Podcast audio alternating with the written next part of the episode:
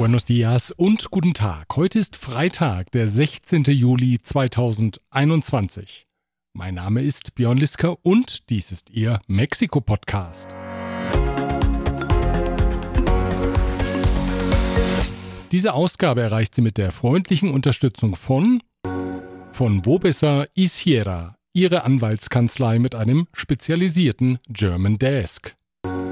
Global Mobility Partners, Ihr Spezialist für Umzüge von und nach Deutschland. Rödel und Partner, Ihre maßgeschneiderte Wirtschaftskanzlei. ICUNet Group, wir beraten, trainieren und begleiten Ihr Unternehmen und Ihre Assignees interkulturell weltweit. Wir blicken zurück auf die letzten Tage von Gabriel Garcia Marquez und schauen auf die aktuelle Entwicklung im Land.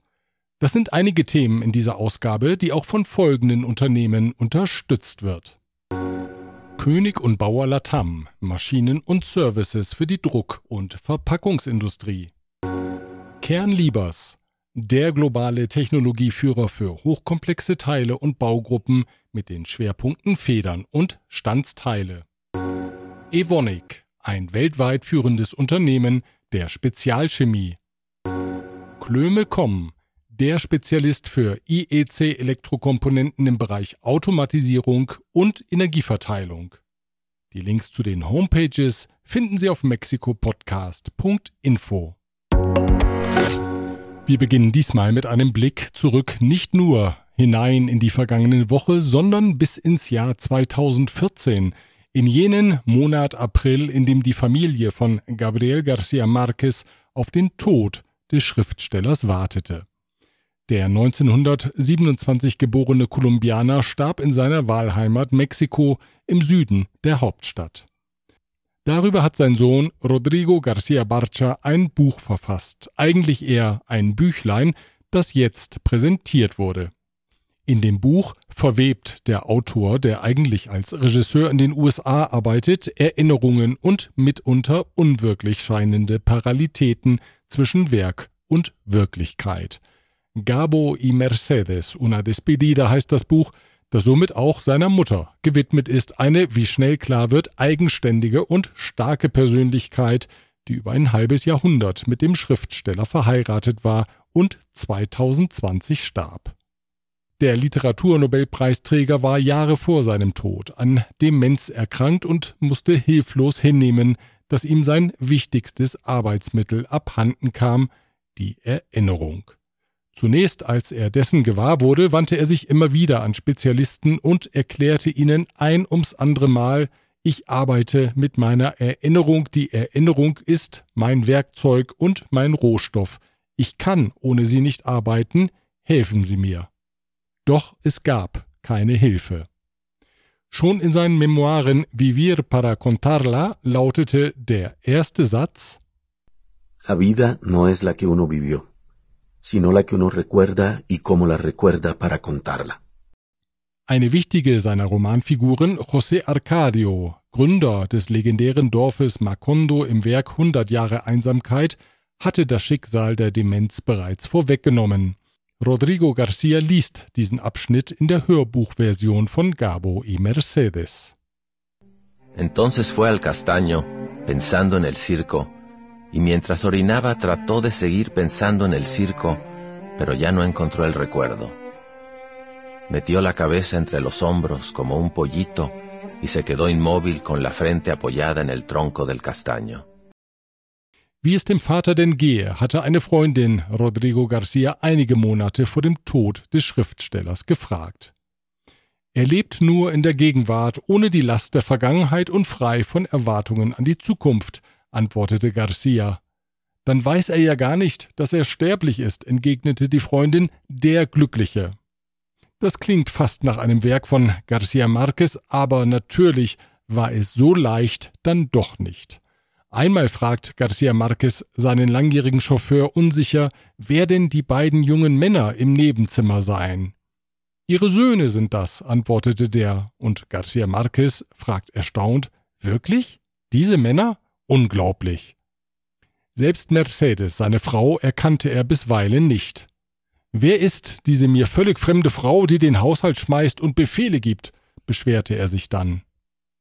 Ort der Handlung ist das Haus in der Straße Fuego in den Jardines del Pedregal im Süden von Mexiko-Stadt. Zuvor hatte er mehrere Jahre lang in einem Haus im Stadtteil San Angel zur Miete gewohnt.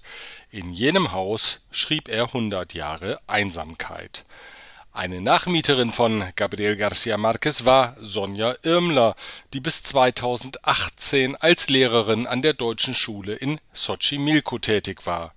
Mit ihr habe ich über das Haus in San Angel gesprochen. Das Gespräch habe ich von Campeche ausgeführt, von wo ich Sie heute begrüße. Bitte entschuldigen Sie die ungewohnte Audioqualität dieser Ausgabe. Zunächst habe ich Sonja Irmler gefragt, wie sie von ihrem berühmten Vormieter erfahren hat.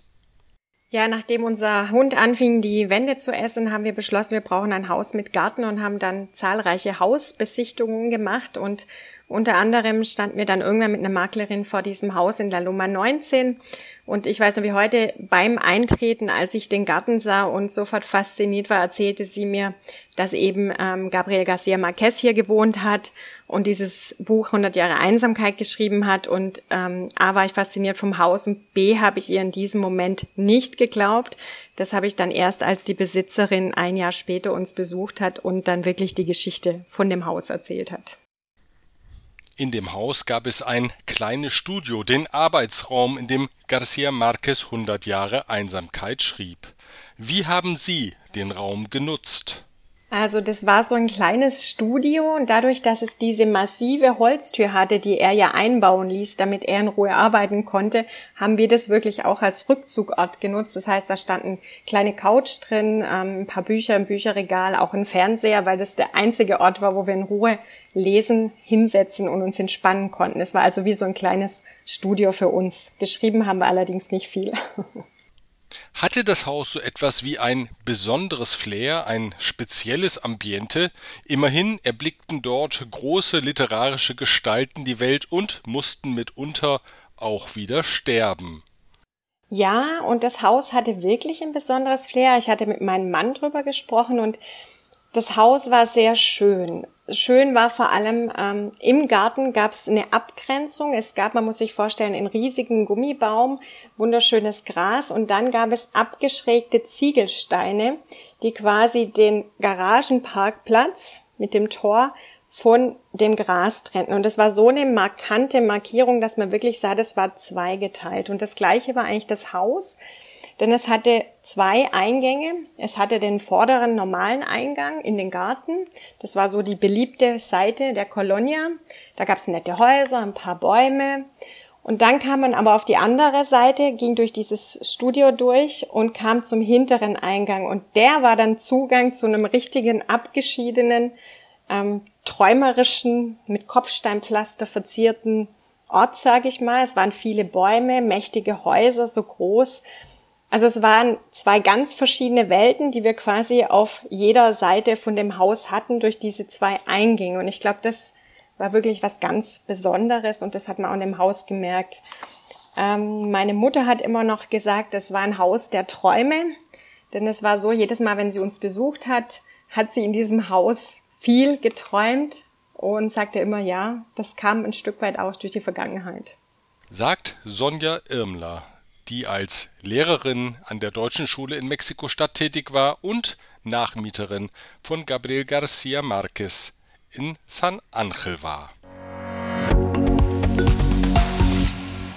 In Untersuchungshaft gekommen ist jetzt der ehemalige Chef der Bundespolizei Luis Cárdenas Palomino.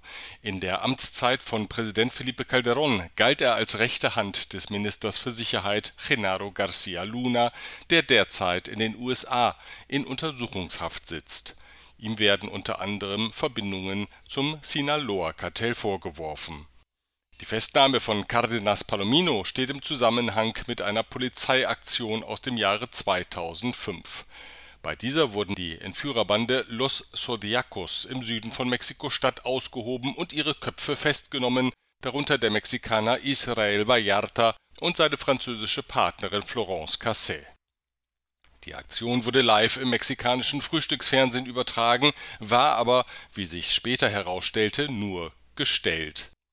Wenn Kritik am mexikanischen Rechtsstaat geübt wird, dann gilt diese Aktion oft als Paradebeispiel, denn an dem Fall ist vieles konstruiert und unklar, es ist sogar strittig, ob es die Entführerbande Los Zodiacos überhaupt gab und ob die angeblich befreiten Personen wirklich Entführungsopfer waren oder ob sie dies nur vorgaben, möglicherweise auf Geheiß der Ermittler. Ermittelt wird jetzt, immerhin 16 Jahre nach dem Vorfall, gegen den früheren Polizeichef Cardenas Palomino wegen des Verdachts, Geständnisse unter Folter erzwungen zu haben. Zweifel an der ganzen Aktion und den Vorwürfen kamen früh auf, doch der seinerzeitige Präsident Felipe Calderón stellte weder Cardenas Palomino in Frage noch seinen Sicherheitsminister Garcia Luna. Der damalige französische Präsident Nicolas Sarkozy beharrte aufgrund der zahlreichen Verfahrensfehler auf der Freilassung von Florence Cassés. Die Weigerung seines mexikanischen Amtskollegen führte zu ernsthaften diplomatischen Spannungen. Erst der Präsident Enrique Peña Nieto schob die französische Staatsbürgerin 2013 in ihre Heimat ab dem heutigen Präsidenten López Obrador kommt die neuerliche Aufmerksamkeit für den Fall nicht ungelegen, denn strittig ist die Frage, ob der damalige Leiter der Sendung im Frühstücksfernsehen des Senders Televisa, Carlos Loret de Mola, Kenntnis davon hatte, dass es sich um eine nur vorgetäuschte Polizeiaktion handelte. Der Präsident dürfte durchaus Interesse daran haben, dem Journalisten zu schaden, denn der gilt als einer der größten Kritiker der aktuellen Regierung. Ermittelt wird auch gegen Ildefonso Guajardo. Er war Wirtschaftsminister in der Regierung von Präsident Enrique Peña Nieto. Der Vorwurf lautet auf illegale Bereicherung. Von 2014 bis 2018 soll sein Vermögen stark angewachsen sein. Der Politiker habe den Ermittlern den Ursprung des Vermögens nicht glaubhaft erklären können. Guajardo spricht von einer politisch motivierten Aktion. Ein Haftbefehl wurde dem Vernehmen nach bisher nicht ausgestellt. Zahlreiche Führer von Wirtschaftsverbänden haben Guajardo ihr Vertrauen ausgesprochen. Ildefonso Guajardo war als Minister eng in die Vorbereitung und Durchführung des mexikanischen Gastlandauftritts bei der Hannover Messe 2018 in Deutschland beteiligt, die als wichtige Auszeichnung des Industriestandorts Mexiko galt